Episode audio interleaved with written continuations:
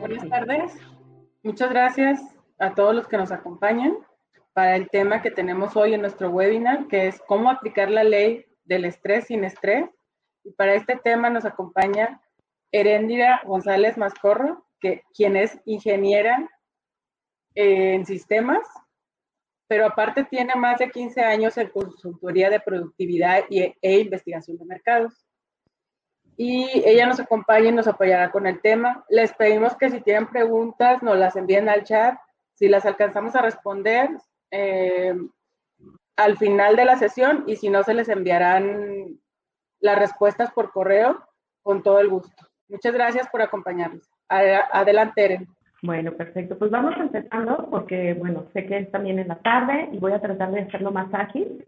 Eh, si me empiezo a explayar, pues me corta, ya sabes, Pero bueno, la idea es entender esa ley que es muy confundida con esto de ya mi jefe no me va a poder estresar, es más que me pague vacaciones o las empresas estamos con que ¿de qué se trata? O sea, no entiendo, voy a hacer cosas que sí, que no, y nos asusta mucho la cuestión de no cumplir y que hay multas. ¿sí? Y yo creo que ahorita nadie está como para regalar su dinero en multas, porque parece que te van a multar y te van a hacer que cumplas de todas formas. Entonces vamos entendiendo bien de qué se trata para que cada quien pueda irlo pues aplicando y, y, que, y que entender, como platicamos hace rato, no se trata solo de una norma que es por, por una obligación. La verdad es que tiene muchísimas cosas que son buenas y que nos van a permitir como empresa, negocio, comercio, mejorar nuestra productividad. Les voy a ir poniendo la eh, presentación. Eh, que bueno, pues aquí está. Vamos a empezar. La plática trata especialmente sobre la NOM 035 de la STPS, que es la Secretaría del Trabajo y Previsión Social, y habla sobre los factores de riesgo psicosocial en el trabajo, su identificación, análisis y prevención. ¿Sí? Es la famosísima, vamos a ver, que nosotros le conocemos la ley del estrés, pero vamos a hacerlo sin estrés. Vamos a, platicar un poquito sobre lo que voy a ver para que la gente sepa eh, qué puntos vamos a tocar. Vamos a hablar de su contexto mundial y nacional, cuáles son nuestras obligaciones y como empresas, eh, como gente que tenemos que estar al frente y aplicarla. ¿no? ¿Qué son los factores de riesgo psicosocial? Yo creo que el principal problema es que no entendemos eh, cuáles son. Entonces pensamos, oye, esa ley del estrés, no, el estrés no es un factor de riesgo psicosocial. Vamos, es, una, es un efecto, pero vamos entendiendo entonces de qué se trata, ¿no? ¿Cuál es la importancia de todo esto? Hablamos hablar sobre el entorno organizacional y voy a hacerles unas recomendaciones que les puedan ayudar. Ok, vamos acá. En el contexto mundial, bueno, ustedes saben que en México nos encanta estar en la innovación, pero ¿qué creen? En 1984, o sea, hace arriba de 30 años, eh, la Organización Internacional del Trabajo y la Organización Mundial de la Salud eh, se dieron el trabajo de asociar los factores de riesgo psicosocial, primero identificarlos y asociarlos en grupos, y reconocieron que estos factores nos afectan a todos los trabajadores, a todas las personas, y obviamente esto nos lleva a afectar la productividad de donde trabajamos, no solo afuera o solo nuestra salud, sino lo reflejamos en lo que hacemos todos los días, que es el trabajo. Entonces, desde hace más de 30 años se hace a nivel mundial. Las empresas a nivel mundial empiezan a ver todo esto y han tomado en cuenta esta información. Entonces empezaron a hacer ajustes que nosotros luego conocemos, decimos, oye, ¿cómo es posible? En Europa tienen vacaciones muchísimo más. Bueno, porque su estrés laboral, su estilo de vida, todo, les llevó a decir, necesitamos manejar esta forma. Los permisos que ahora se llevan, por ejemplo, este de, como teníamos el de maternidad, pero que es de paternidad, eh, también viene, surge de muchos estudios y tiene, considera esta parte, los, los factores de riesgo psicosocial, porque hay una relación familia-trabajo, ¿no? Que se puede ver afectada, entonces se hace. Empezamos a oír de semanas eh, laborables en Europa y en otros países sabemos que se trabajan en lugar de cinco días, que es bueno, en general de las empresas aquí, se trabajan tres o cuatro días, obvio, con sus jornadas bien establecidas. Eso no quiere decir que no vamos a cumplir nuestras jornadas de trabajo como deben ser, pero se manejan de otra forma para permitir que la gente tenga tiempo de descansar, de romper rutinas, de tener una relación familiar, todo esto. Incluso empezamos a hablar de rotación interna, planes de, desarrollo dentro de las compañías. ¿no? Todo esto viene a causa de todo esto que pasó, de los estudios. A nivel nacional, en 2016 se crea el primer borrador de esta norma y se considera todos estos estudios que hay. Pero eso no quiere decir que empezamos desde entonces. Empezaron los borradores, a salir las ideas, a tratar de entender cómo nos manejamos en México. Hasta el 23 de octubre del 2018 es cuando es publicada ya la norma como la conocemos ahorita en el diario oficial de la Federación. Eso quiere decir que tenemos un año para que empiece a cumplirse. Eso no quiere decir que hasta el 23 de octubre de 2019 yo empiezo a hacer mis estudios. No, teníamos que haber ya cumplido la primera fase. Entonces ahí empieza la primera fase de la norma que está enfocada a trauma severo. Un año después, corresponde al 23 de octubre del 2020, año pasado, entra en vigor la segunda fase de la norma.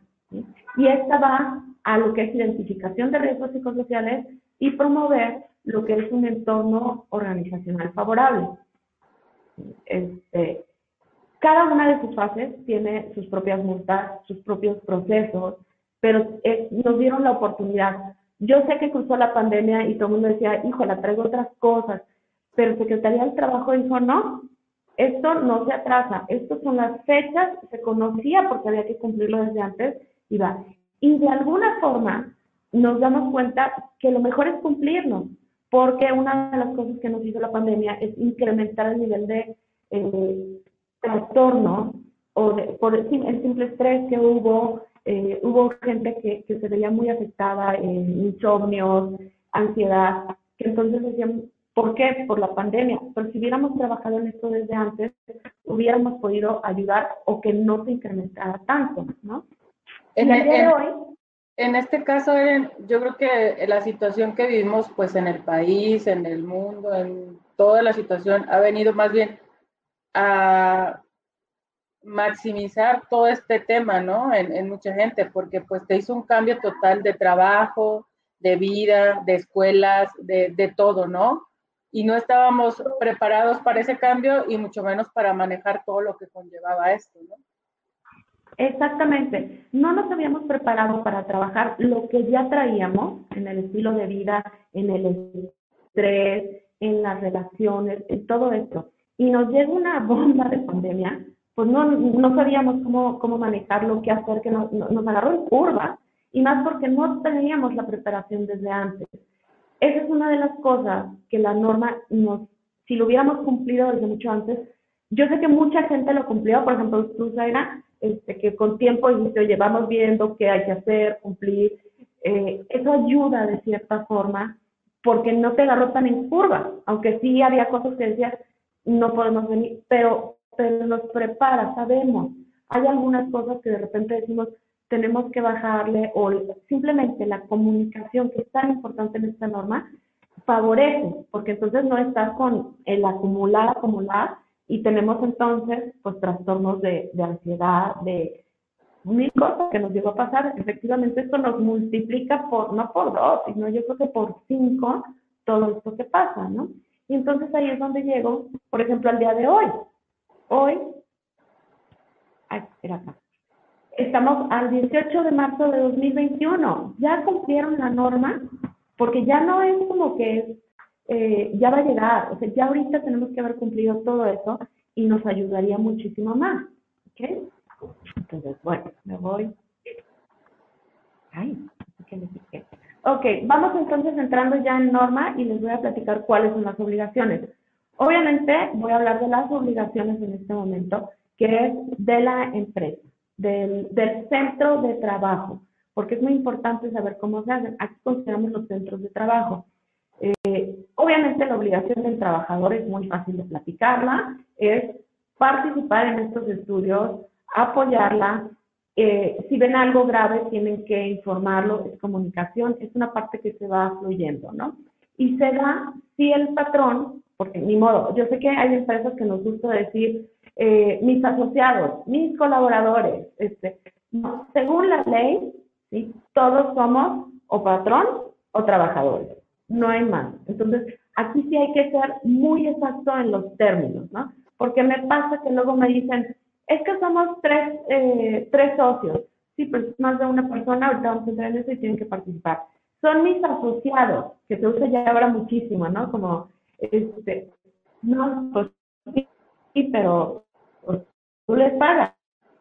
Entonces, trabajadores cuentan. Incluso la misma norma nos dice que hasta si tenemos gente, eh, por ejemplo, tengo el, el ejemplo de un despacho que comparten las mismas instalaciones y tienen distintos jefes, pero tienen que participar en el mismo estudio porque es el ambiente del centro de trabajo, de la ubicación. Entonces es muy importante que entendamos esto, ¿no? Y, y comprender. Entrando en esto, es, ¿qué nos pide? La obligación nos dice que tenemos que identificar a las personas que han sufrido trauma severo. ¿Qué es un trauma severo? Trauma severo es un acontecimiento que tiene que ver con el trabajo, pero que implica un riesgo, un peligro real a la integridad física de la persona. ¿A qué me refiero?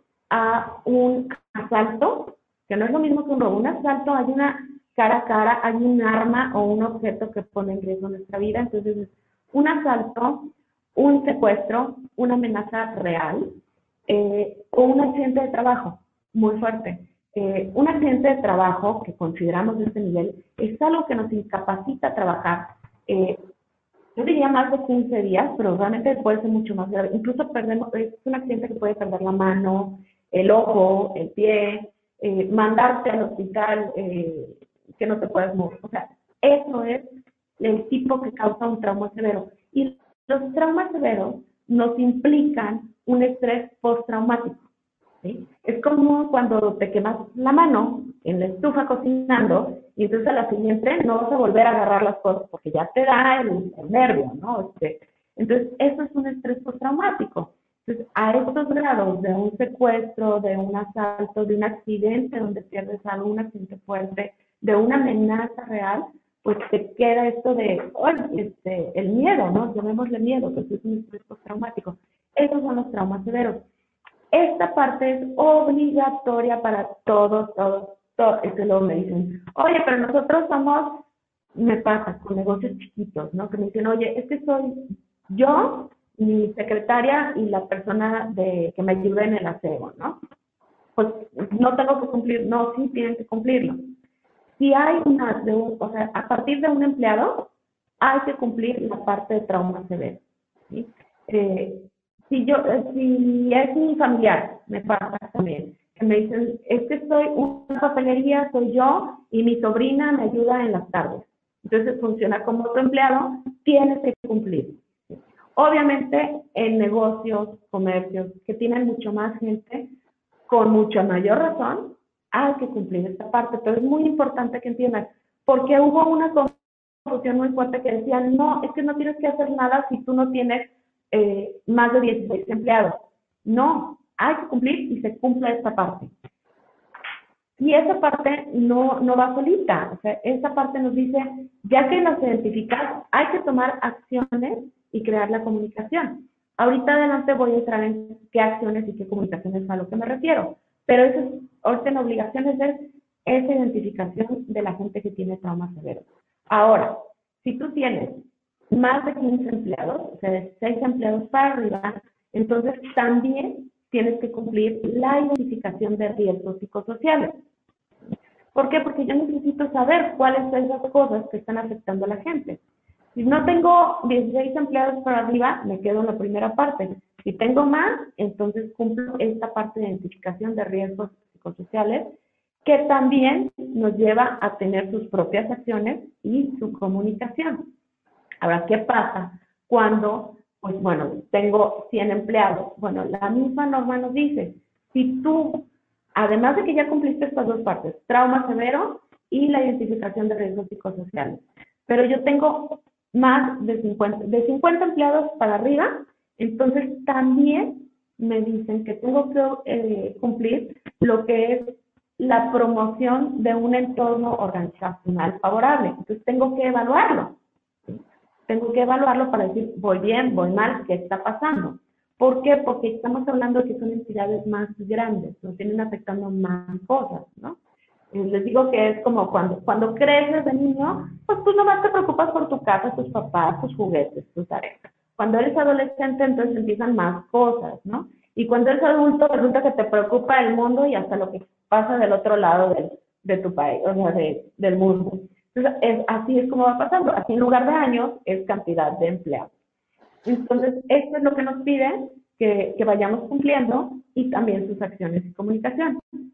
Oye, Eren, aquí en este sentido es, por ejemplo, tú tienes de 1 a 15 empleados, tu cuestionario o, la, entrevista es como más pequeña. Conforme vas a creciendo, le vas agregando más situaciones que tienes que evaluar, es lo que entendemos, ¿no? Hasta llegar al que tiene más de 50 empleados, que ya tiene que evaluar todo el entorno en que trabaja, en el que se mueve, con quién convive, cómo son sus ciclos, ¿no? De, de, de trabajo, me supongo.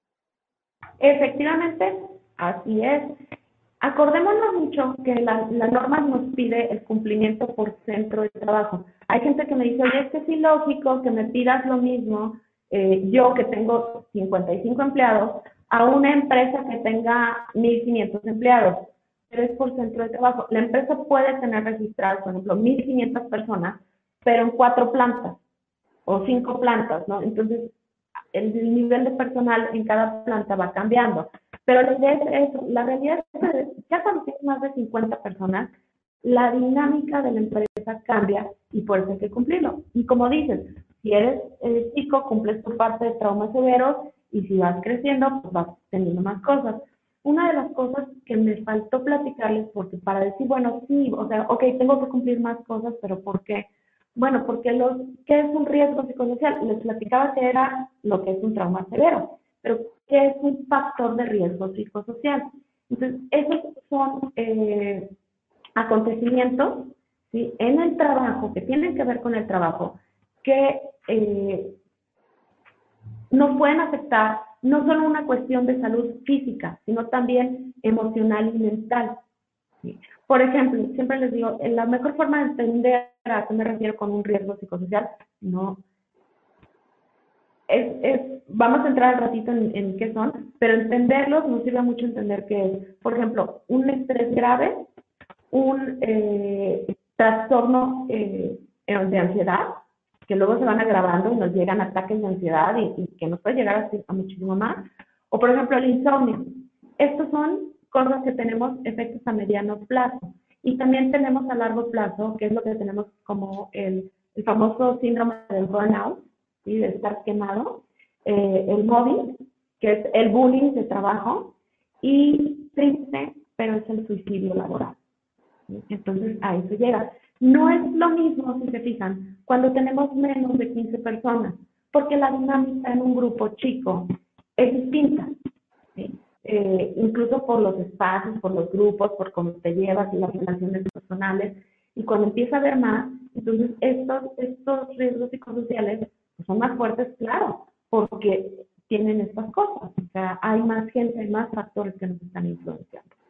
Ok, entonces, regresando entonces, a... Entonces, aquí la diferencia entre el trauma severo y el riesgo, el riesgo psicosocial es, por ejemplo, el trauma severo es un acontecimiento, como tú dices, un asalto, un robo, ese tipo de cosas. Y en el riesgo psicosocial es algo mismo que te puede pasar dentro del entorno laboral. Sí, sí, de hecho, una de las cosas eh, que pasa es el trauma severo es algo que se da de golpe, ¿sí? Que no, lo ves venir, el, el asalto, el accidente, o sea, no lo ves venir, te llega y, y de golpe te crea un, un estrés postraumático que hay un efecto muy fuerte, es un acontecimiento grave realmente, pero sí. Los riesgos psicosociales, si te fijas, van aumentando de poco en poco. Por ejemplo, el estrés no llega eh, la primera semana y ya traes un estrés tremendo. Traes una mala organización si, si andas así, ¿no? pero no, no es como de golpe de inicio. Entonces va aumentando. Eh, esto de los trastornos de ansiedad, el insomnio, va aumentando. Eso es lo que yo les llamo a mediano plazo. Si eso no se atiende, entonces vamos a llegar a largo plazo estos efectos que es, por ejemplo, el burnout, porque entonces mi trastorno de ansiedad ya me llegó a un nivel que ya no pude manejarlo. Eh, el insomnio, el mejor caso que yo tengo es una persona que era un financiero y eh, él empezó poco a poco. Hicieron unas malas inversiones, eh, clientes que, que se, se, retiraban y demás. Entonces él empezó con estrés y luego empezó con insomnio. Y entonces luego llegó un punto donde traía unos ataques de ansiedad fatales. ¿Y qué pasó? En cuestión de seis meses, y fue muy rápido con él, pero porque, bueno, su, su giro, eh, fue a dar al hospital, ¿sí? Este, tuvo que tomar terapia y a la fecha te das cuenta que su mente ya no da lo mismo, porque tuvo, o sea, un efecto muy fuerte. Eso es, por un burnout, y así, pero empieza de poco a poco y va elevándose hasta llegar a lo, a lo que es fuerte y que puede ser triste, vuelvo a repetirlo, lo que es un suicidio laboral. Ok. Cuando hablo ahora sí de acciones y comunicación, pues obviamente a cada nivel hay lo que, lo que se tiene que hacer. ¿Qué les digo yo que sirven muchísimo las acciones y comunicación?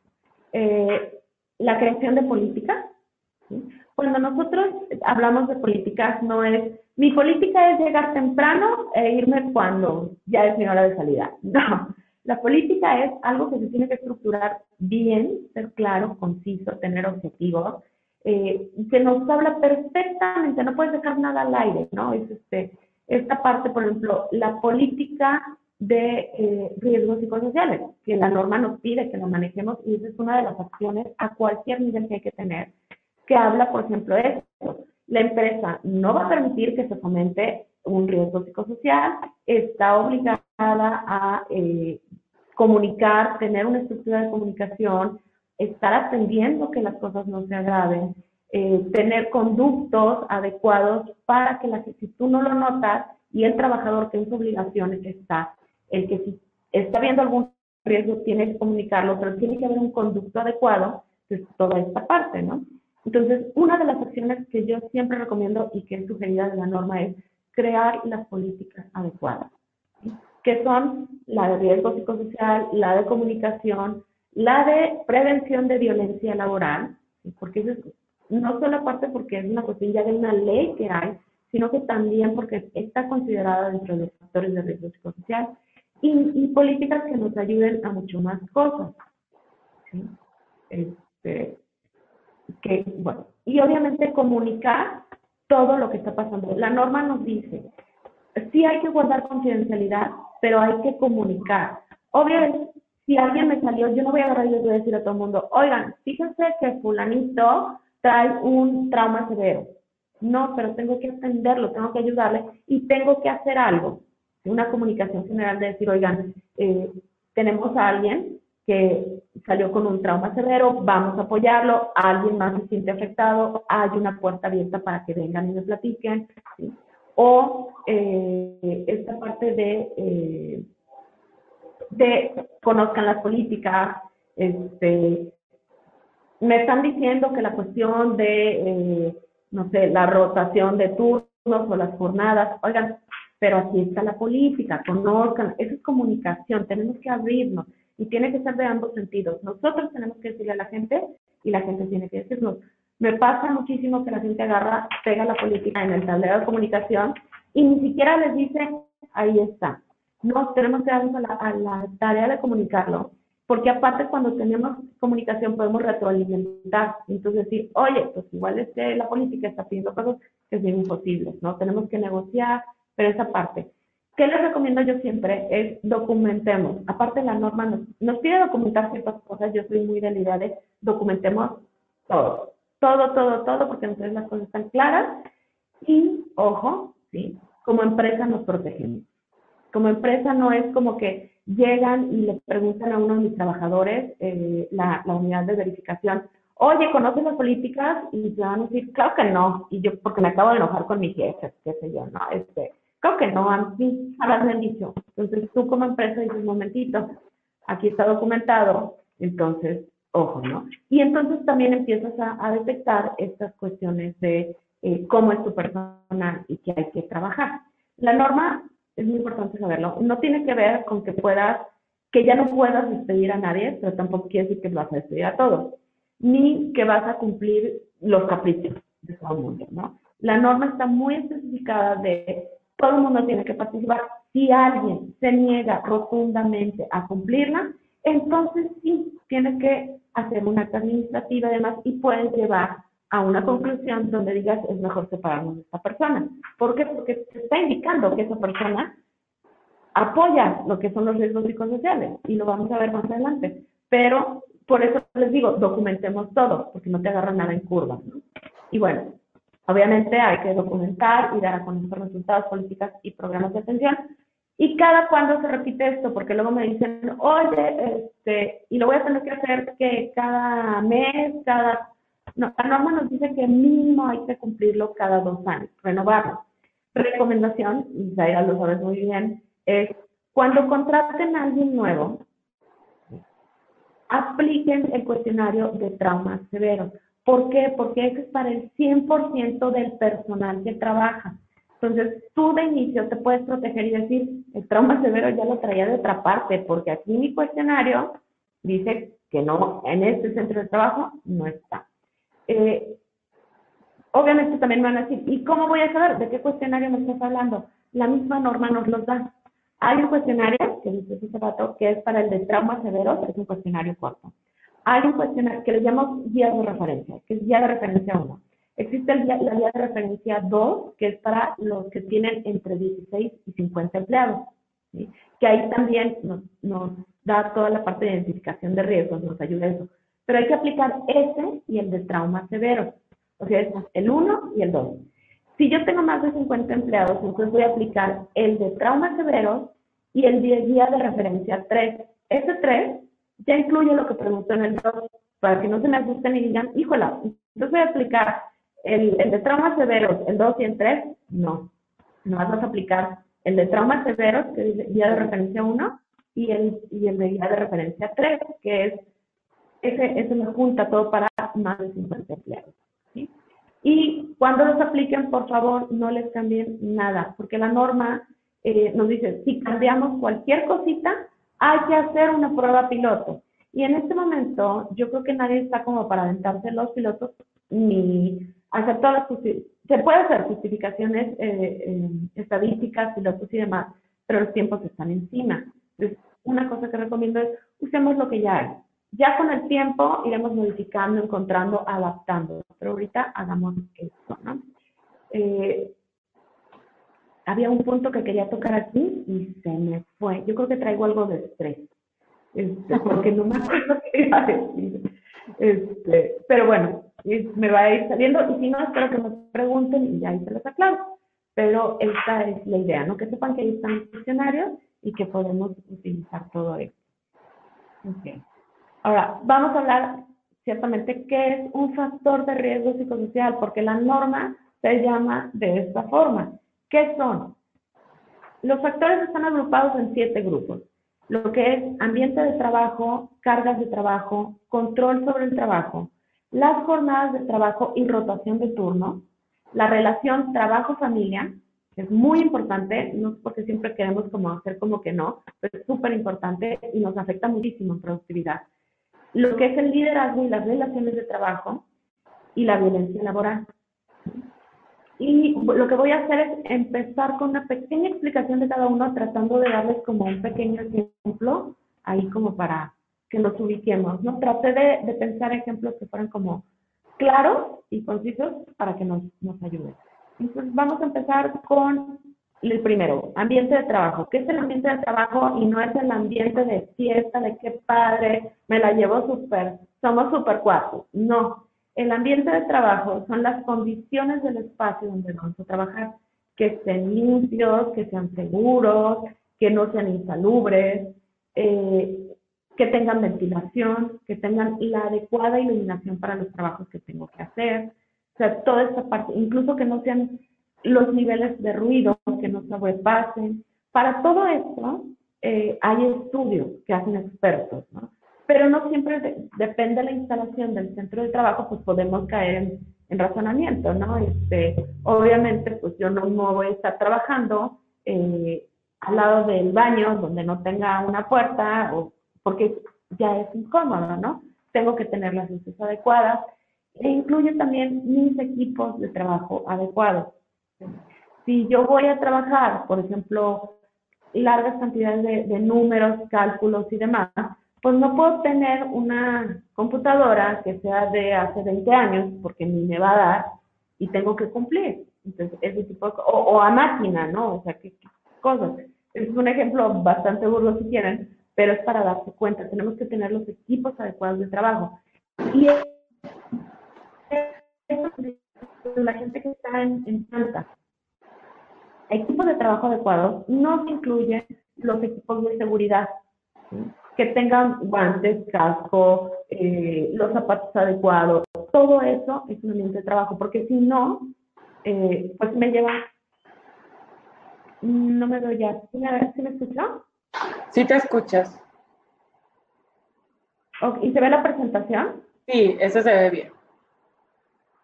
Ah, bueno, si no me doy, no importa. Mientras se vea eso, ok, ya.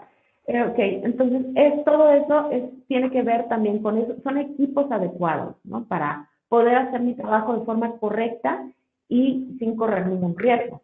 Entonces, a eso nos referimos con ambiente de trabajo. Cuando hablamos de cargas de trabajo, estamos hablando de que también necesitamos darnos cuenta que son las adecuadas a las capacidades de las personas. Hablamos en cuantitativo, en cognitivo o mental o emocionales. Un piloto de avión eh, no puede volar arriba de cierta cantidad de horas. ¿Por qué? Porque el estrés que lleva su puesto trae un desgaste mental. Entonces, sus cargas de trabajo están pensadas en eso. Un doctor, un psicólogo, que si no está haciendo nada físico, ¿cómo va a ser su carga de trabajo? No, pero se la vive escuchando problemas. Entonces, su carga emocional también tiene un límite. Entonces, tiene que haber hasta cierto punto hasta donde llegue, cuál es su carga adecuada. Una persona que se la pase haciendo, por ejemplo, un contador, a la hora que lleva números y números y números y números, su cantidad, eh, su, su capacidad cognitiva y cuantitativa y de estar checando una y otra cosa, también tiene un tope. Tenemos que fijarnos en eso. Un empleado, y les digo, no podemos agarrar a un, empleado, por ejemplo, en una maquiladora y decirle, me vas a hacer mil piezas el día de hoy y que no dan los tiempos. Entonces tienes a la persona en un ritmo imposible y que obviamente, pues aparte va a hacer mal las cosas. Pero entonces tiene que hacer. ¿Cómo medimos todo esto? También hay estudios. Y por ejemplo, yo que, que les digo, hago consultoría en productividad, digo, hay estudios, los podemos hacer. Y a veces no son tan complejos que dices, híjola, me tengo que contratar al despacho más caro de este mundo y ponerle... No, ¿cuál es? Yo les voy a dar un tip. ¿Cómo lo hacemos? Y que, que funciona mucho. Y, y, es más, les digo, háganlo y luego si quieren nos hablan y les hacemos toda esta parte. Pero lleven registro. Lleven registro, por ejemplo, eh, una persona que tiene que estar trabajando, armando ciertas piezas, en una hora cuánto hace, en tres horas cuánto hace, porque también hay que considerar los tiempos de descanso, ¿no? Y, y eso te va dando pronósticos, te va dando como el conocimiento. ¿Cómo, cómo se maneja la gente que hace ventas? La, la siguiente meta de ventas del, del año, pues nos basamos en sus históricos, ¿sí? Entonces, si vamos registrando las cosas, podemos hacer eso, pero es importante que las cargas de trabajo sean reales y se consideren las capacidades de las personas. Ojo, también es importante para la gente que busca el personal para las empresas, porque si no hay personas que no den con las capacidades estándar, tienen que tomarlo en cuenta. No quiere decir que no los contraten, pero tómenlo en cuenta, porque podemos manejar estándares, no, no hay que hacer este, no hay que excluir a la gente pero tal vez manejo mejor en ciertos horarios donde es más productivo. Hay que darse cuenta bien qué es lo que buscamos y, y las personas también estar conscientes. Hay un desgaste de la gente. No es lo mismo que tú lo hagas la primera semana a que lleves tres años haciendo lo mismo. hay que considerar esas cargas, ¿no? Tienen que ser eh, cargas responsables, es decir, dependen de mí. Si yo soy responsable de la carga de trabajo, depende de mí. No que, por ejemplo, hoy, por ejemplo, decía, pues un restaurante, y que le digan al mesero, tienes que vender 50 platillos de pescado dorado, pero resulta que el proveedor ni surte 50 para cada día, resulta que el chef eh, no le dan las hornillas para hacerlos, no puedo cumplirlo, no es una carga que sea responsable. Entonces, tiene que ser de acuerdo a algo que yo pueda también manejar y ser responsable de todos esos factores que vienen. Y tienen que ser claras y precisas. No se vale decir, hazme entre 100, 200 piezas. Pues 100, 200 piezas es un chorro, ¿no? O sea, como son diferencias que no son precisas y que luego no son claras. Y tenemos que tener muy especificado cuáles son las cargas y cómo se llevan a cabo para evitar las confusiones. Y aquí, aquí, te, aquí te puede servir en, eh, la parte esa que tú llevas. Llevas un registro y es un parámetro sobre lo cual puedes medir, ¿no? Y sobre lo que puedes eh, eh, pedirle a la persona que tienes haciendo ciertas actividades, ¿no? Exactamente. Incluso, por ejemplo, cuando tú tienes ya una documentación, un parámetro, y dices, oye, pero yo considero que debe ser más, entonces puedes, por ejemplo, sentarte con las personas, comunicación, lo que decíamos hace rato, y decir, a ver qué está pasando. Ah, resulta que la instrucción no ha sido clara. Entonces yo ni siquiera les dije cómo van a hacer ese proceso de lo que están haciendo para poder cumplir con esa capacidad. Entonces puede ser una de esas cosas. Si documentamos, entonces tenemos información para poder atacar y corregir. Ok. Ok. Vamos a hablar sobre lo que es control sobre el trabajo. Es, ahora sí que es la capacidad y, lo que nos da la empresa, Empowerment, llamémosle, para tomar la iniciativa, para poder hacer mejoras y tener autonomía sobre mis acciones y decisiones. Ojo, el control sobre el trabajo no es para todos los puestos. ¿Por qué? Porque tenemos puestos que no hay de otra, es agarras esto, agarras esto y así. Oye, pero yo quiero mejor, en lugar de agarrar estos dos, voy a agarrar este otro. No, para poder tener esto, sí se necesita que se tengan conocimientos y capacidades. Es, es, no es para todos los puestos, sin embargo, creo que hay cositas en las que sí se puede, pues, poner atención o buscar. Es importante que no queramos ponerlo a todo el mundo, porque no va, ni todo el mundo funciona en este perfil, y tampoco que se lo quitamos a todo el mundo, porque cortamos ahí. Entonces se nos vuelve realmente un riesgo. Y entonces, a la hora que yo hablo de toma de, de la iniciativa para mejorar la autonomía, es por ejemplo el orden de atención. Si yo puedo hacer este reporte y este reporte y este reporte en ese orden, Oye, pero ¿sabes qué? Esto es más complejo. Entonces, me gusta llegar en la mañana y hacer eso porque tengo la mente más fresca. Puedo hacerlo. Esa es una, una de las cosas que se pueden hacer, ¿no? El uso de equipos.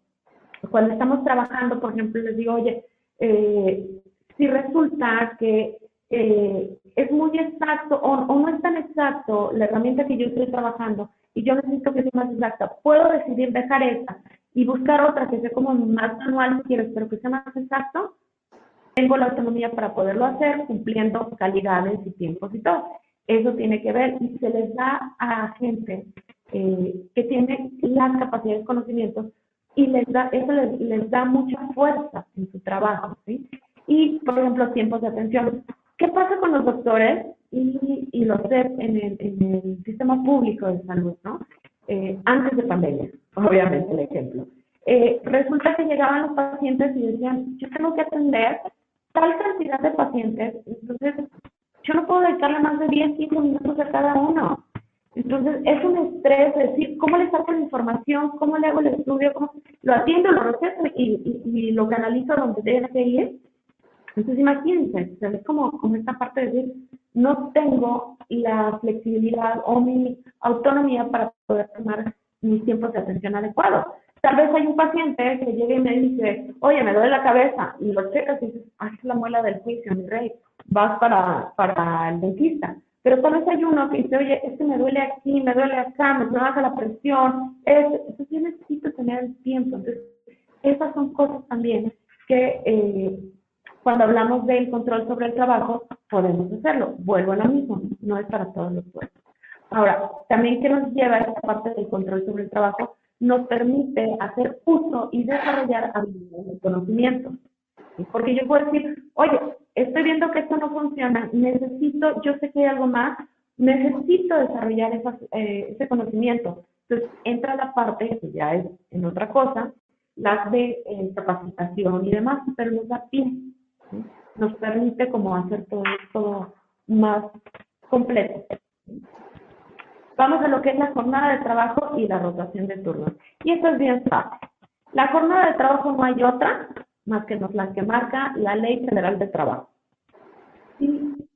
Quiero este, decir, no, es que a mí me gusta que mejor la gente trabaja. No, a ver, la ley es la ley.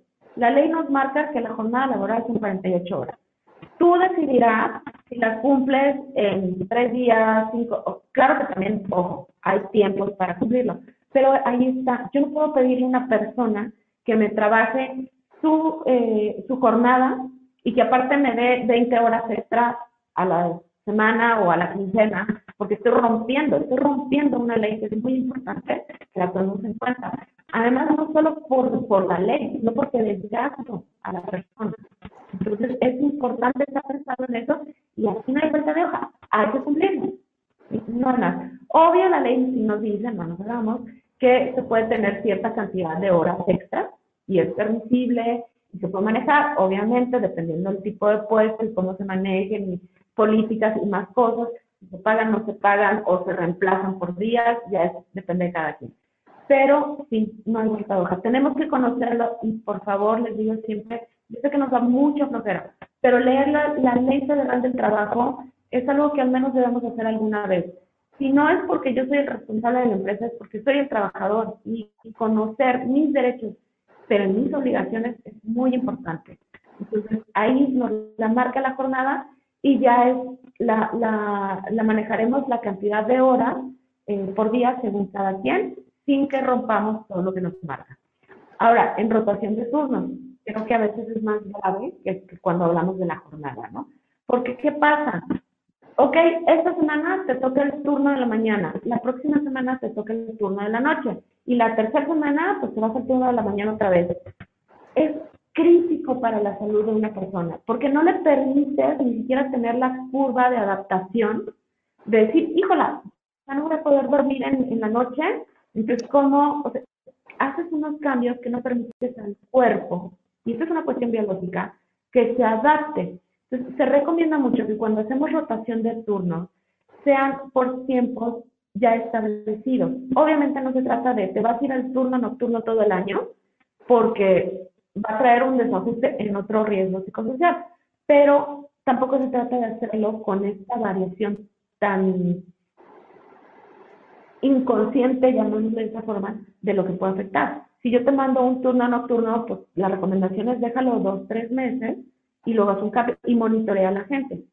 Ojo, también hay que ver, los turnos nocturnos tienen otra duración, eh, cuáles son las condiciones de ese turno, porque si yo te mando el turno nocturno, pero aparte tengo a media luz, estoy forzándote y eso es muy, muy importante que tomemos en cuenta, ¿no?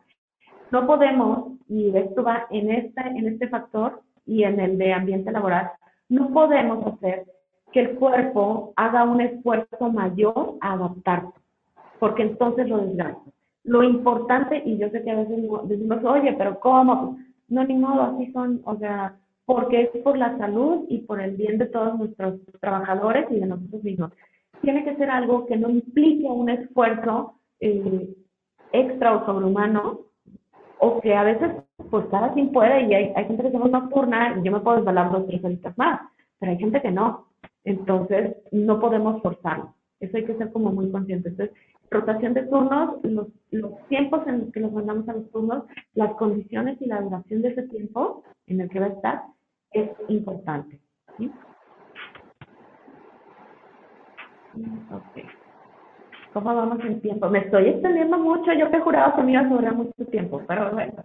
Ok, vamos a hablar de la que es súper importante, hace rato lo platicábamos, Aida, tú y yo, eh, lo que es la relación trabajo-familia. Y yo creo que en estas condiciones de pandemia es uno de los factores de riesgo psicosocial que es muchísimo más importante.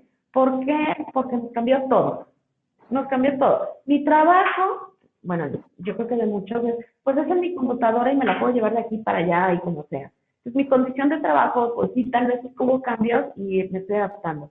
Pero lo que es la relación de trabajo familiar nos cambia. ¿Y, y a qué me refiero con esto? Hablo sobre exceso de horas extras y nos está pasando ahora que ya salió la, la nueva modificación a la ley del trabajo en cuestiones del home office. ¿Por qué? Porque se tuvo que hacer que tengamos horarios bien establecidos, porque si no terminamos trabajando horas extras como locos.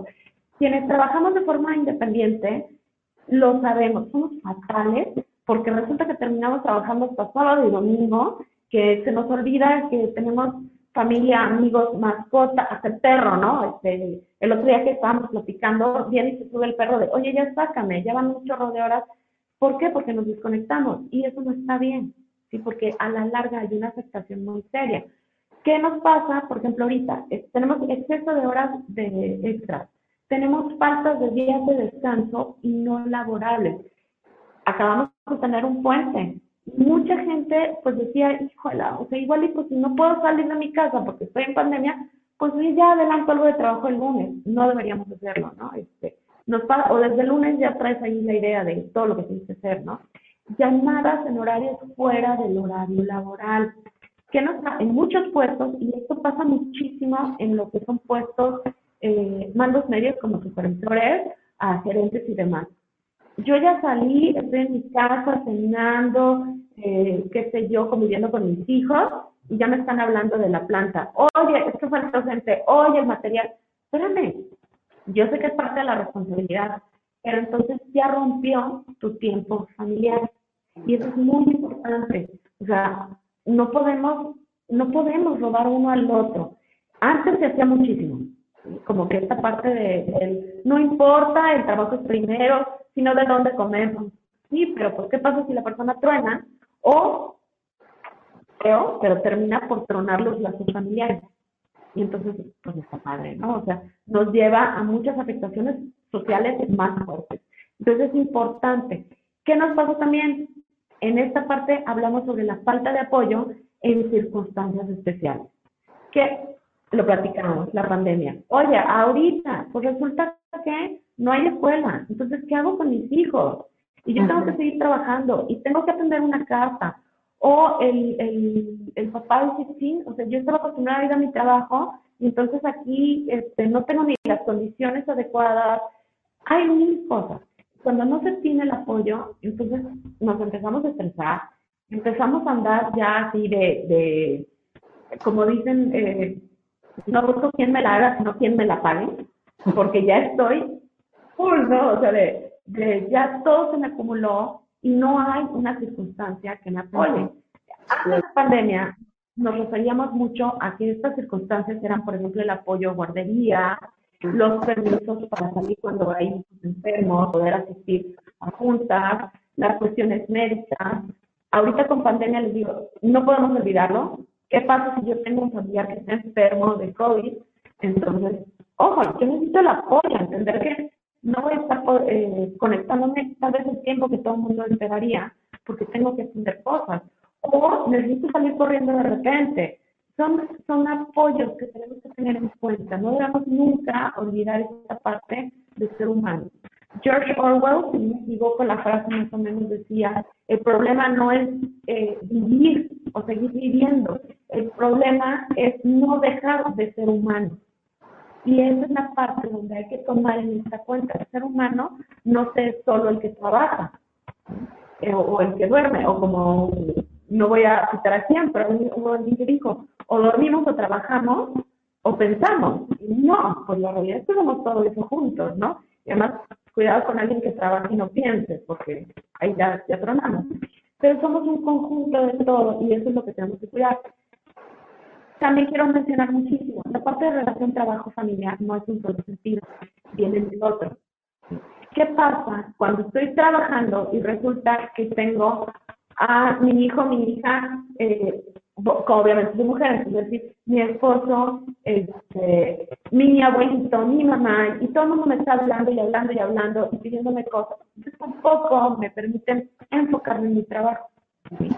Ahí hay una afectación de parte de la parte familiar hacia el trabajo. Baja productividad, no me puedo concentrar, puedo hasta incomodar al, a mi equipo de trabajo. A los que trabajas. Sí, es que lo decimos como que es de ida y vuelta. Esto es ambas partes. Y si una parte no se apoya, entonces la otra va a ver. Hay que comprenderlo y entender hasta dónde llega el uno y el otro, pero que se apoye. No, no, es, no es una batalla, pero es un complemento. Vamos a hablar del liderazgo y las relaciones de trabajo. Y como estamos hablando de factores de riesgo psicosocial, sí vamos a enfocar como liderazgo negativo y relaciones de trabajo negativas. Antes de sacarlas aquí, les voy a decir, vivimos en el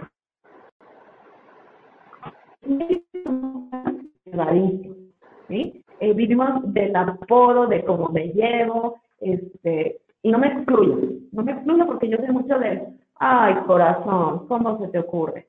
Entonces, somos así llevados, eh, somos como, como a veces estamos rayando el, pero te lo dije tiernamente, no, ¿sí? O somos, ahí viene el gordo, ahí viene la chaparra, ahí, somos llevaditos. La norma no nos dice que no nos llevemos, pero hay límites. Eh, recordemos que no todo el mundo estamos de buenas siempre. Todo el mundo tenemos esos cinco minutos donde yo no sé si eh, me comí unos tacos anoche y agarré una infección y en este momento me está doliendo el estómago o traigo fiebre y llega alguien a hacerme la bromita, este, o a, hacer sus, solemos hacer bromas a veces que son un poquito humillantes y que como mexicanos no lo detectamos. Pero si yo no estoy de humor, entonces puede afectar todo el entorno y es muy importante que empecemos a entender. Una cosa es que somos compañeros de trabajo y nos llevamos en un ambiente sano de trabajo. Y afuera podemos ser super cuates. Ahí si quieres me dices chaparrita, china, oye, como no te peinas, lo que sea. Pero en el ambiente de trabajo tenemos que cumplir ciertas cosas y es importante, ¿no? Eh, incluso esta parte de hasta el físico. Tenemos luego muchos compañeros que son muy dados a, a que llegan y te abrazan, ¿no? Entonces, hay gente que de repente dice, espérame, en el trabajo, pues yo tengo una línea, tal vez eh, tengo que cuidar mi autoridad o, o, ciertas cosas. Fuera como sea, tú sabrás cómo te llevas, pero hasta ese tipo de cosas son importantes. Entonces vamos a entrar. El liderazgo negativo, lo primerito que voy a hablar es el liderazgo negativo, porque se da muchísimo y además porque hay muchísimos cursos ahora y tratamos de mejorarlos y demás, pero, ojo, se nos pueden estar viendo por este tipo de cosas, ¿no? Eh, el liderazgo, por ejemplo, que es impositivo, y el mejor ejemplo que les digo es cuando alguien te recuerda la frase de, porque soy tu madre y te lo estoy diciendo. Eso, es impositivo. Se da con los jefes. Te estoy diciendo, hazlo, no me preguntes, un liderazgo impositivo es negativo. A veces hay que hacerlo, sí, pero no es el mejor. Cuando un jefe es inaccesible, no puedo ir y preguntarle mis dudas, no puedo ir a comunicarle lo que está pasando, este, es inaccesible, es, ay, ahorita no tengo tiempo, o mantiene su puerta cerrada. Hay muchísima gente que todavía a la fecha trabaja bajo puerta cerrada, y tú dices, híjola, pues ya estaba, o sea, no es lo mismo. Yo sé que a veces cuando tenemos juntas o manejamos información confidencial hay que hacerlo a puerta cerrada, pero eh, hay que buscar la forma si yo voy, quiero hablar con, con, con mi líder y resulta que nunca, nunca, o tengo que estarle rogando, pues va, ahí ya, ya hay algo mal, no nos está funcionando. Y cuando un liderazgo, cuando tu líder, tu jefe, este, te está presionando, ¿ya está el reporte? ¿Ya está el reporte? ¿Ya está el reporte? No, espérate. Ya le pediste el dato, ya te contestó el teléfono, oye, está en junta. No, ya, ya, es impresionante. Y, y, y llega un punto donde la gente empieza es decir, ¿cómo le hago? no este, Les digo que ahí es cuando empiezas a ver los tics de la gente, ¿no? Este, tenía una, una compañera que, por ejemplo, empezaba, entonces empezaba a pestañear como loca. Era un tic, y era porque la gente se sentía presionada. Entonces, hay algo ahí que no debe ser, ¿no? O, por ejemplo, cuando tenemos una conducta agresiva, y agresiva incluye golpes. Es bien triste, les digo que pasa todavía, el zape, el, híjole, se me vino a la mente ahorita, hace muchos años un jefe que quise muchísimo, la verdad, fue mi primer trabajo eh, después de graduarme, y aprendí muchísimo, muchísimo de él, la verdad le agradezco muchísimo, pero creo que hubiera podido aprender mucho más si él no hubiera tenido conductas agresivas. Y no era de las personas que te golpeaban.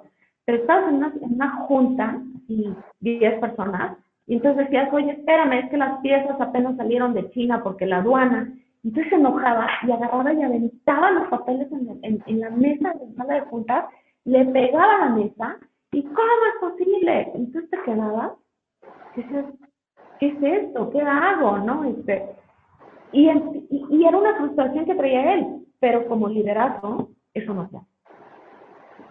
Cortas cualquier comunicación, además de que pierdes, vas perdiendo que la gente te respete. Y en lugar de ver la parte de, de donde, oye, a ver, espérate, pero pasó es solucionar, ya trabaste a todo el mundo. Esas son las actitudes de liderazgo negativo que tenemos que cuidar, que no se ven. Cuando hablamos de relaciones laborales, entonces tenemos, por ejemplo, gente que no comparte información. es muy clásico. Si el, estoy yo haciendo, oye, a ver, ¿cómo entendiste tú? ¿O qué le estás poniendo en? Ah, este, el clásico, ¿no? Y hasta lo escondes. O, luego te digo, estoy ocupada. Igual, ¿no? Este, eh, pensamos que si nosotros retenemos el conocimiento o la información, vamos a hacer como, wow, ¿no? La estrellita. Y no nos, no nos damos cuenta que estamos afectando una relación laboral. Rompemos el trabajo en equipo y entonces pues, no es bueno. Personas tóxicas, híjola, todo mundo tenemos a alguien alrededor que se la pasa viendo la parte negativa. Ay, me traje la pluma azul y no la verde. Ay, hoy medio se nubló. Esa es una persona tóxica, ¿sí? Y es un ejemplo bien básico. Pero eso es, híjola, ¿no? O sea, como aquello que no da las personas que, por ejemplo, tienen falta de iniciativa, generalmente son las tóxicas y que no tienen iniciativa. Eso casi siempre va a la mano, ¿no? Y este, entonces, porque ni siquiera tienen como el, oye, este, vamos a acomodar, o, ah, mira, mientras llega vamos a hacer esta parte, este, esperan siempre, es el clásico acarreado, acarreado, entonces llega uno donde dice, híjola, pues mejor ponme a alguien más en el equipo o lo hago yo, porque para estar acarreando y ser responsable y no me toca, pues cómo, ¿no? Y nos baja la productividad la, la poca paciencia. Y me reconozco que a mí de repente se me acaba. Ya ni siquiera queda en poca, este se acabó, así, pero, pero es este, esta parte de, oye, a ver, este, espérate, estoy esperando que hagas tu parte, te, explico, ah, no, te lo vuelvo a explicar, en cambio hay unos que, oh, ya te tengo que explicar. muy poca paciencia nos bloquea, entonces ya no, ya no vamos a trabajar igual en equipo, ¿no? Y la gente, por ejemplo, que tiene alta competitividad, ¿no? Es muy bueno ser competitivo, nos va a ayudar a mejorar, a buscar y todo. Pero la alta competitividad a veces nos, nos bloquea, le pongo el pie a la otra persona. Nos pasa luego en las plantas que la gente, por ejemplo, en, cuando están armando cosas, les esconden herramientas. ¿Por qué? Porque entonces no va a cumplir su cuota y yo sí. Entonces yo me voy a ganar un bono y él va a perder su... O sea, y no es, no es ético, no es válido. eso es importante en las relaciones laborales. La violencia laboral, ojo, aquí es muy importante que, aclare que la norma no incluye lo que es la violencia sexual. La violencia sexual es una cuestión penal. Entonces, no se soluciona diciendo, ay, estás afectando la productividad porque traes una violencia sexual aquí contra tus compañeros. No, eso, por eso no se maneja en, la norma. Eso es algo penal, hay que reportarlo, no hay que tolerar ni siquiera los primeros indicios, yo creo que eso está, tenemos que ser muy, muy claros, ¿no? Pero no entra dentro de la norma. La violencia laboral habla, la, la vamos a hacer en varias categorías, porque es muy importante que la entendamos muy, muy bien es una parte que mucha gente se confunde y traté de hacerlo como lo más claro posible. Espero que sirva. Eh, lo primero que tenemos es el acoso. ¿Qué es el acoso? Es todo aquello que eh, causa, eh, nos afecta la estabilidad psicológica, la dignidad la integridad de la persona. Si yo te insulto, no voy a decir palabras insultantes aquí, ¿verdad? Porque queda grabado. Este, pero te humillo. Ay, o sea, tú y tus cositas, ¿no? Te comparo. Ay, es que tú siempre eres más lento. Ay, este, desacredito. ¿Tú qué vas a saber? O sea, ese tipo de cosas. Margino a las personas. Incluso si las amenazo. Y ojo, la amenaza es, es que si no estás cumpliendo, te tengo que despedir. O sea, ponte las... Ese tipo de cosas son amenazas que son reales. ¿no? O sea, eso, todo, todo eso se considera acoso. ¿sí? Y es causa. O sea, realmente imagínate una persona que viva, que tiene que ir al trabajo y sabe que aparte lo, lo, van a humillar y que trae amenazas y que aparte a la hora de, tomar este, en cuenta, ni siquiera lo, invitan a la junta, no lo marginan, está fuera del equipo. Una, se va a renunciar y se va a ir. Mis índices de rotación se van a elevar, ¿no? Este, eh, ni siquiera me va a permitir trabajar en conjunto. O sea, hay muchas cosas donde nos vienen afectando. La otra cosa que tenemos es hostigamiento. Y ese es el poder ejercido en conductas verbales o físicas. ¿sí? Más trabajo. Zaira, haces el reporte. Oye, tengo tres personas más. No, que lo hagas, Zaira. Ay, necesito también eh, leer 30 artículos y que me hagan el, resumen. Zaira, toca. Entonces estoy cargándole más y más trabajo, más trabajo. Una sola persona, ¿sí? Ojo, ahí puede haber un hostigamiento. Puede ser que yo diga, es que es la más capaz. No, no, no. No te metieras en más capaz, porque puede ser un hostigamiento, porque yo debería estar buscando cómo que todo el mundo trabaje esa parte. Si no, castigas a la persona que es este, capaz, ¿no? Entonces, le estás hostigando. Tiempos extra o sea, se, se, se les esfuerza trabajar tiempos extra mucho más de lo que deben, o a una sola persona, siempre, siempre, siempre. Ojo, pues nos viene a romper, por ejemplo, la relación familiar, porque no le permitimos eso, ¿no? Entonces, eso, órdenes confusas.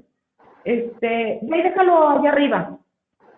Sí, pero allá arriba, arriba hay 30 oficinas, ¿no? Entonces, eh, en cuál, o híjola, te dije que era para final de mes, pero final de mes es 27, 28, 29, 30, ¿no? O sea, hay que ser más o sea, si no hay una claridad, ahí hay algo que no está dando. Golpes, simplemente en el hostigamiento se consideran los golpes porque hay. Y todo aquello que incluye en el acoso. Ojo, no quiere decir que, la, que empiezas como niveles, ¿no? Que aquí está acoso y acá arriba está hostigamiento. No, la diferencia entre uno y otro es el acoso se da entre las personas que están en el mismo nivel. ¿sí? En mi equipo de trabajo, que hay humillación y todo, a eso se le llama acoso. Cuando hablamos de hostigamiento es porque hay una relación de subordinado al, al jefe, o sea, del jefe al subordinado. Por eso si se fijan estas características de más trabajo, tiempos extra, órdenes confusas. Aquí es muy importante porque luego decimos, me acosa mi jefe. No, tu jefe te está hostigando. Y es importante los términos porque eh, las, las acciones políticas van enfocadas a eso. Entonces, el acoso es a gente del mismo nivel en el que estás tú, el hostigamiento viene del jefe o de, del jefe para arriba hacia el subordinado y luego tenemos los malos tratos. Y los malos tratos, por ejemplo, son consistentemente y constantes, porque no se vale que, ay, me dijo, eh, me hizo una burla porque me pinté el cabello súper amarillo y hace un año. No, es algo que es súper constante. No deberíamos permitir tampoco eso, pero es súper constante. No son insultos, humillaciones y burlas y ridiculizaciones. La diferencia es que los malos tratos pueden ser por cualquier persona en la empresa. Por ejemplo, eh, cuando yo voy llegando al trabajo y el de vigilancia me ve venir, ¿sí? Y dice, ay, ahí viene la gorda, que ni siquiera se peina, ¿sí?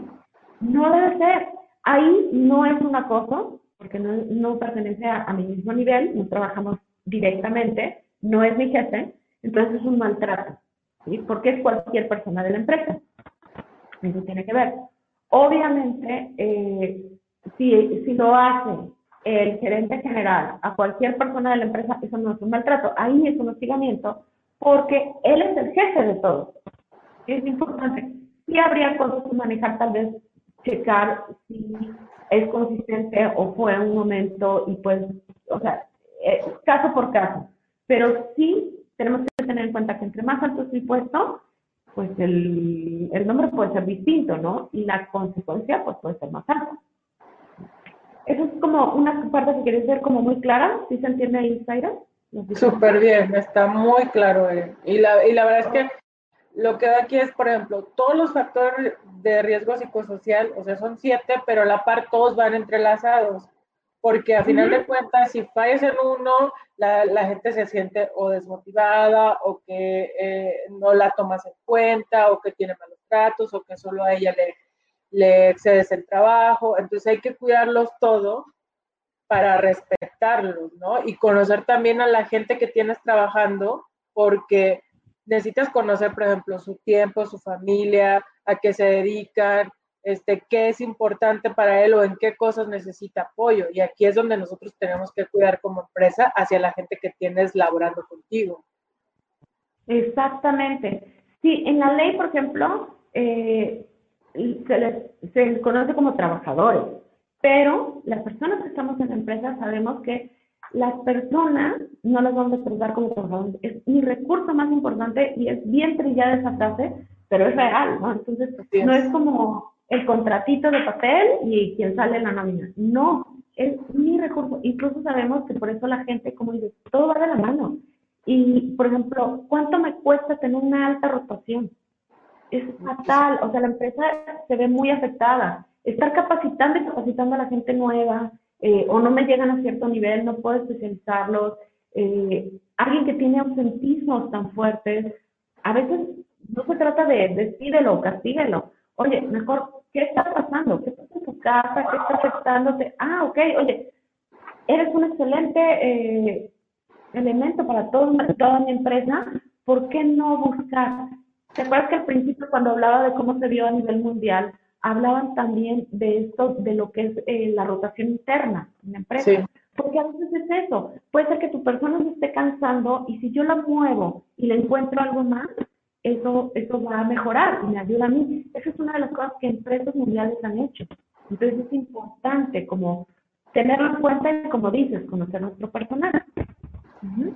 Y por eso voy a llegar a esta parte que le llamo la importancia de los factores de riesgo psicosocial. Uno, porque nos afectan a todos los trabajadores sin importar género, edad, profesión o país. Y nos puede, si, te fijas, pues todo, todo mundo, ¿no? Tenemos esta parte, nos puede llegar y nos puede afectar y obviamente nos termina por pegar a la empresa. Eh, unos tienen que ver con el contenido del trabajo y otros con el contexto del trabajo. A veces es más fácil trabajar eh, lo que tiene que ver con el contexto, que es la organización y la institución. Empecemos por eso y luego lleguemos, llegamos a lo que tiene que ver con contenido. Porque obviamente hablamos de muchos puestos. Entonces ahí ya nos llega. Al final les voy a hacer una recomendación pensando justamente en esta parte para que nos ayude. Como decía, esta parte de eh, es muy importante entenderlos porque van de la mano uno con el otro. Sí, por eso su identificación es compleja, porque además de que van unos de la mano y se engarzan y te, falla uno y te jala al resto, ¿no? Entonces, aquí también vamos a necesitar que se tratan de percepciones y experiencias del trabajador. Y si tú no lo conoces y no te comunicas con él, tu realidad, tu percepción es muy distinta. Sí, y aquí hay una frase que, por ejemplo, le encanta a Carlos Alarraqui, y él dice, la percepción es realidad. Y tienes toda la razón, cuando hacemos investigación de mercados, sabemos que esa, esas son las realidades. La percepción es la realidad. Que si tú dices, pero es que es rojo como quemado, pero la gente lo ve rojo anaranjado, será rojo anaranjado. No hay más. eso sí. Y bueno, y que influyen y repercuten siempre en el rendimiento y la satisfacción de los trabajadores. es la, la parte que quería mencionar como muy, muy importante. ¿Qué pasa cuando, cuando dijimos, bueno, hasta aquí llegamos, todo lo que tienen que hacer las empresas que tienen eh, de 16 empleados para arriba, ¿sí? Pero las que tienen de 50 para arriba tienen que hacer la parte del entorno organizacional favorable. ¿Y a qué se refiere todo esto? Y esto se los voy a hacer bien sencillo Un entorno organizacional favorable es aquel que tu, gente tiene sentido de pertenencia. El mejor ejemplo que les ponemos siempre es que me, o sea, realmente me siento parte de, de mi empresa. Si yo tengo aquí este trabajo y me pagan una, la cantidad A y las condiciones de trabajo son del nivel A también. Y resulta que llega una empresa que se pone al lado de eso y me van a pagar exactamente lo mismo y las condiciones de trabajo son exactamente las mismas. ¿Me cambio de trabajo o no? O me quedo. Si yo tengo el sentido de pertenencia, me quedo donde estoy, porque es mi empresa, porque trabajamos juntos, porque hay más cosas. Cuando mi, pues es por una cuestión que no hay nada más más que lo que recibo de mi suelo y, ni siquiera voy a caminar cinco metros más para la puerta del trabajo y me cambio, ojo, tenemos un problema de sentido de pertenencia muy fuerte.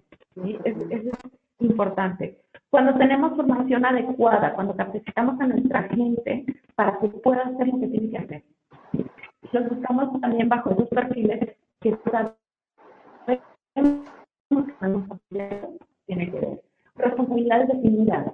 Eso es súper importante porque luego termina una persona haciendo 50 mil cosas de otro en sabe a quién le toca. Y entonces luego hasta se repiten actividades o nadie hace lo que realmente tenemos que tener responsabilidades bien definidas para tener un entorno organizacional favorable.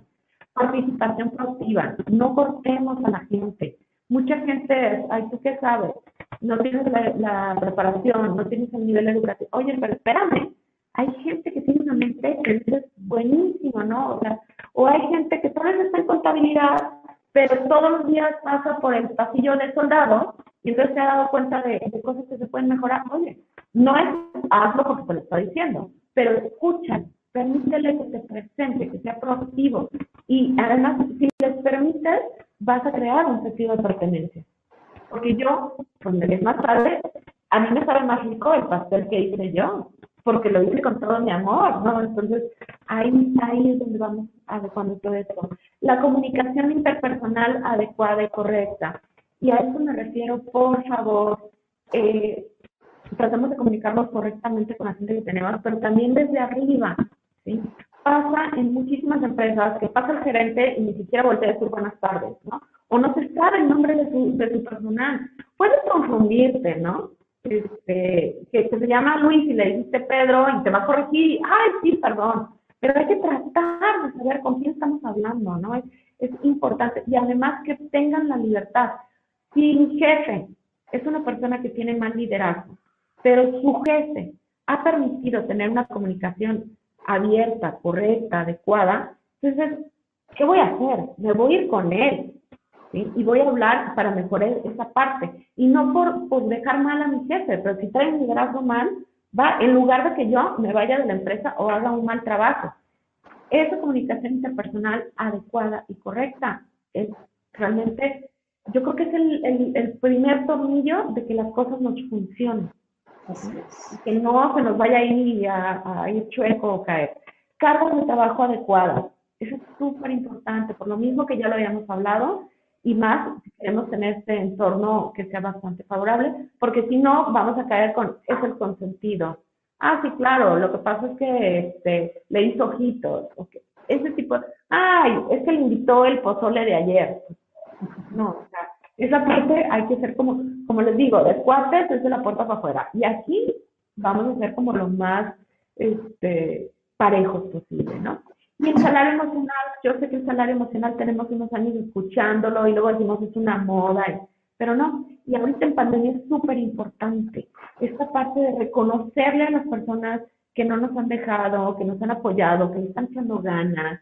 El reconocimiento es de veras no, a veces hay gente que dice, oye, no me importa sino que no tenga un bono. A nadie le queda el dinero. Yo no conozco a alguien que esté peleado con su dinero, ¿verdad? Este, pero te dicen, oye, pero si al menos me dijeran, oye, qué bien hiciste tu trabajo. Ah, caray, pues se siente bien, ¿no? O sea, por ejemplo, voy a ir a una fiesta y obvio que me voy a arreglar. Entonces, pero se siente padre cuando llega alguien y te dice, qué bien te ves hoy, que arreglaste súper padre, ¿no? Entonces, porque entonces te levanta. es algo que ellos hacen de todas formas, pero el reconocimiento es importante. Entonces, no lo perdamos de vista. ¿Cómo hacer todo esto? A veces le digo a las empresas o a los clientes, no se compliquen la vida. Para eso existen los estudios de clima laboral. Ojo, hay que, hay que, cuando los hacemos, por ejemplo, nosotros que hacemos estudios de clima laboral, hay que ir y ver la empresa. No, no todos los estudios, vamos, el mismo estudio que te hago a ti, no lo voy a hacer a 30 empresas más. Tengo que adecuarlo. Es importante también adentrarnos un poquito para saber todas estas cosas, cómo van. O cosas que tal vez dices, pues no entran, entran, ¿qué va? Y es muy importante, porque ahí sí tenemos, en los estudios de clima laboral, siempre tendremos indicadores para mejorar, incluso es como ese eh, para no caer en los riesgos psicosociales y poder tomar acción. Y, y siempre vienen ahí. Entonces, nosotros que los hacemos siempre les decimos, incluso aquí les voy a dar una recomendación, la norma dice que la norma se cumpla cada dos años. Si pueden, no lo vean como gasto, véanlo realmente como ese intermedio, que aparte les va a salir más barato que la multa. Este, hagan el año que cumplen la norma y al siguiente año hagan un clima laboral. El siguiente año la norma y luego el clima. No es necesario hacer el clima cada, cada año, se puede hacer cada dos años, ¿sí? Incluso se puede alargar más, pero sirven, no lo dejen fuera, porque, ah, ya estoy haciendo la norma, ya no voy a hacer clima, y, y nomás voy a poner esto de, claro que tengo este, participación, no, háganlo, nos dan muchos indicadores que sirven. Bueno, mis recomendaciones generales, porque ahora sí que bárbara, yo juraba que iba a estar en 15 minutos, ¿sí? A ver. Y ya, entonces, obviamente, la primera recomendación general que tengo que hacerles es cumplan la norma 035 de la Secretaría de Trabajo y Prevención Social, porque no me gustaría, uno, que los multen. Este, si, si ya no les llega por la parte de, la gente, pues que no los multen, porque aparte de que los multan, tienen que cumplir todo. Eh, además, porque si se dieron cuenta, afecta muchísimo, incluso a nosotros mismos.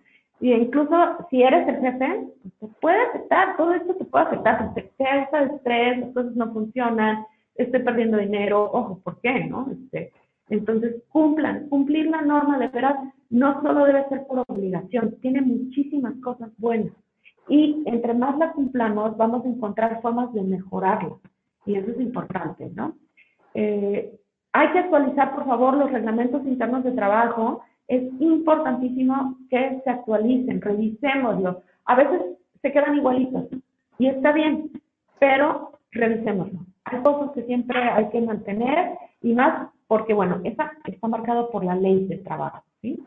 Eh, tener contratos de trabajo actualizados. Me pasa mucho, me pasa muchísimo.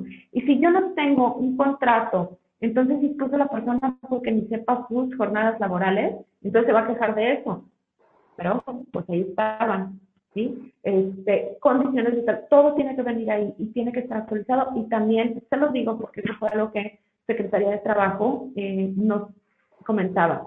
Al presentarse la unidad eh, verificadora de que cumplan la no, les va a pedir también otras cosas, porque no es exclusiva, ¿sí?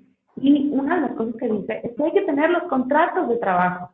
Entonces, por favor, tenganlos actualizados, revisados, firmados, toda esa parte actualicen sus descripciones de puesto.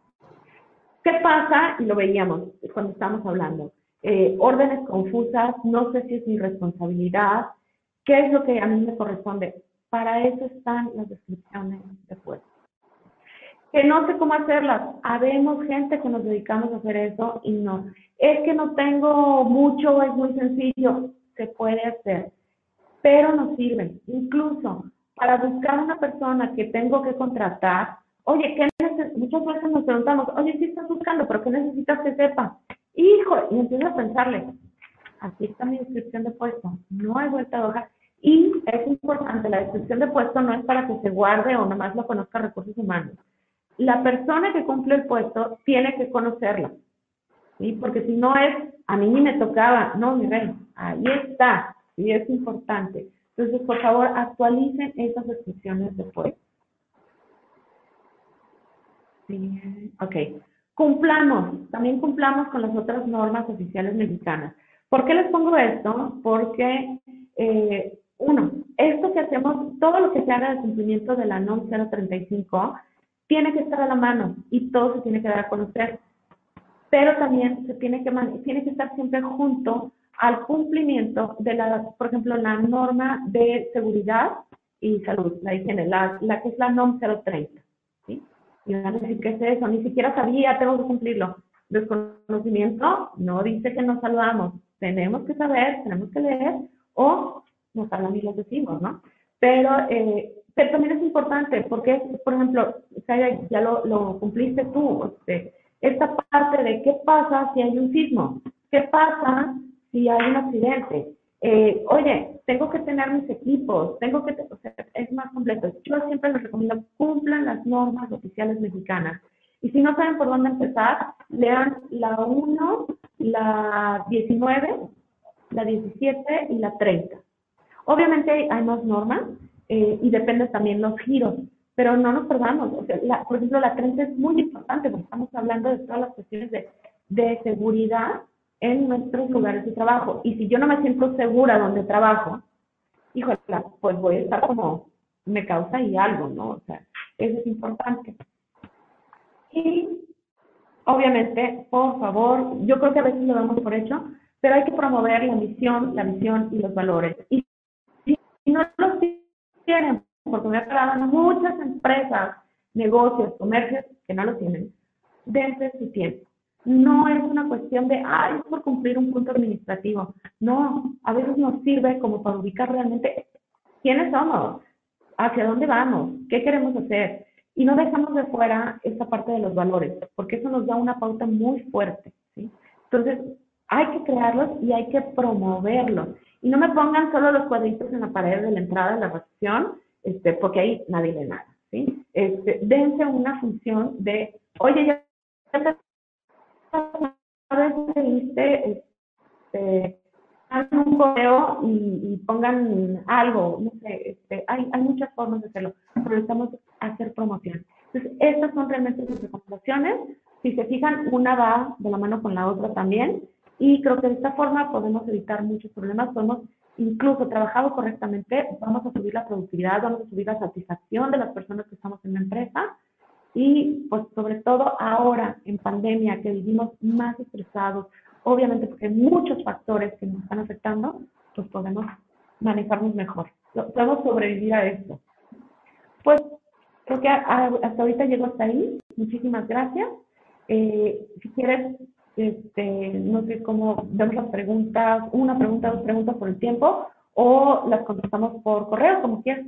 Digo, ya mandé un chat y, pregunté, me dicen que todo está muy claro hasta ahorita. Este, muchas gracias, te agradezco a ti por compartir tu tiempo y tu conocimiento con nosotros. Fue súper claro, sencillo, este, y, y, agradecemos mucho que te hayas tomado el tiempo de apoyarnos con este tema.